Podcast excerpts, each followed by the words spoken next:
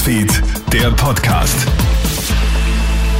Einen schönen Sonntagabend, Clemens Draxler im Studio mit einem kleinen Update aus unserer Nachrichtenredaktion.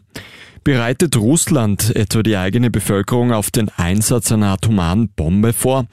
Der Kreml spricht davon, dass die Ukraine eine schmutzige Bombe, also eine Bombe mit radioaktivem Material, auf eigenem Boden zünden möchte. Dann würde die Ukraine Russland die Schuld dafür geben. Belege für die Behauptung gibt es keine. Expertinnen und Experten befürchten jetzt, dass Russland demnächst Kernwaffen einsetzen könnte. Große Trauer herrscht beim Formel 1 Rennstall von Red Bull Racing am Tag des Grand Prix von Texas.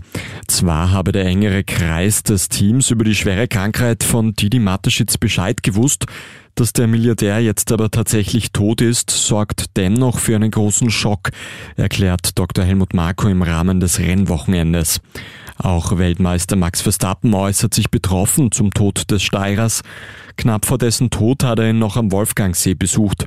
Heute um 21 Uhr startet der Grand Prix von Texas in Austin.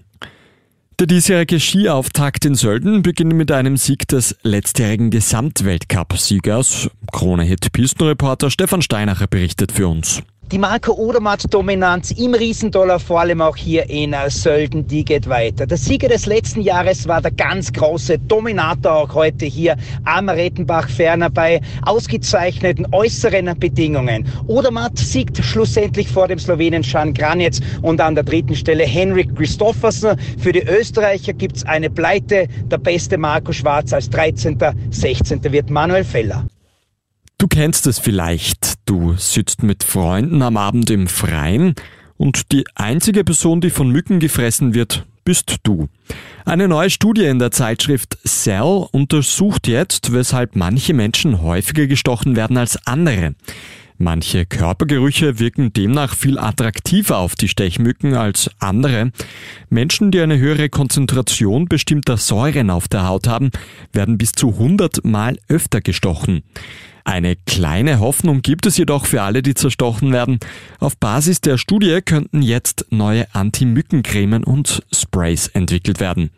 Vielen Dank fürs Reinhören. Heute Abend ein weiteres Update in unserem Nachrichtenpodcast. Hörst du dann wie gewohnt morgen in der Früh. Einen schönen Abend noch. Krone Hits, Newsfeed, der Podcast.